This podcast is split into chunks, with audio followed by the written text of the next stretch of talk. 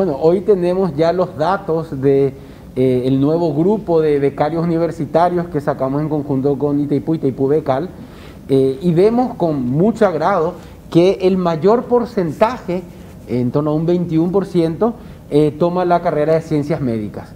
Y, y, creo que esa es una gran noticia porque sabemos del déficit que tenemos. Me parece que la pandemia trae todo eso a, relucir, donde inclusive sabíamos que no se trataba únicamente de tener mayor cantidad de unidades, eh, sino también de médicos como tal. Entonces vemos que hay una preferencia a eso. Vemos también con mucho agrado ingeniería en sus diferentes ramas, todo lo que tiene que ver también con el uso de tecnología, informática. Eh, y después hay otras carreras que son aquellas más tradicionales. Está economía, está contaduría pública, Vemos también arquitectura, que tiene un número importante. Periodismo, periodismo. Periodismo, mira que... eso, no, no se ve, cabrón. y luego tenemos las carreras... Eh, no somos eh, nada. y luego tenemos las carreras que no financiamos porque encontramos que hay una saturación ya en la oferta, eh, como es la carrera de Derecho.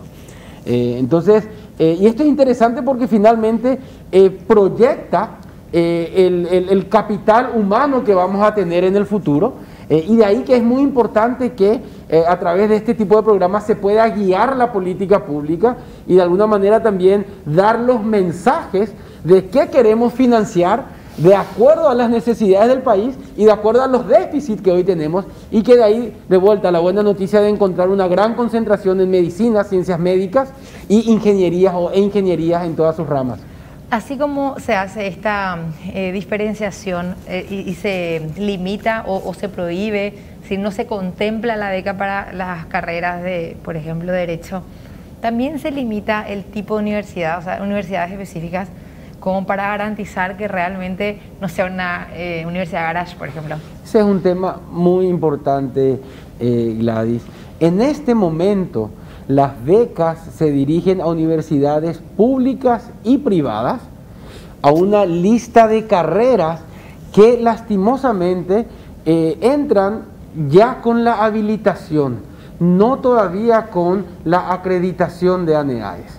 Y ahí entra el elemento de que ANEAES todavía no llegó a eh, presentar concurso para todas las carreras, eh, no todas las carreras tienen ya esa promoción como para poder anotarse como tal, pero también por otra parte, el limitar únicamente, por ejemplo, a universidades públicas haría que eh, no demos abasto en la demanda y en la distribución en el territorio de la oferta. Entonces, por ende, también entran las universidades privadas, porque de alguna forma se puede cubrir así todo el territorio, porque donde no llegan las universidades públicas, hoy están llegando las universidades privadas, y también las familias buscan eh, esa cercanía o esa localidad más próxima eh, para este, eh, esta etapa universitaria de sus hijos.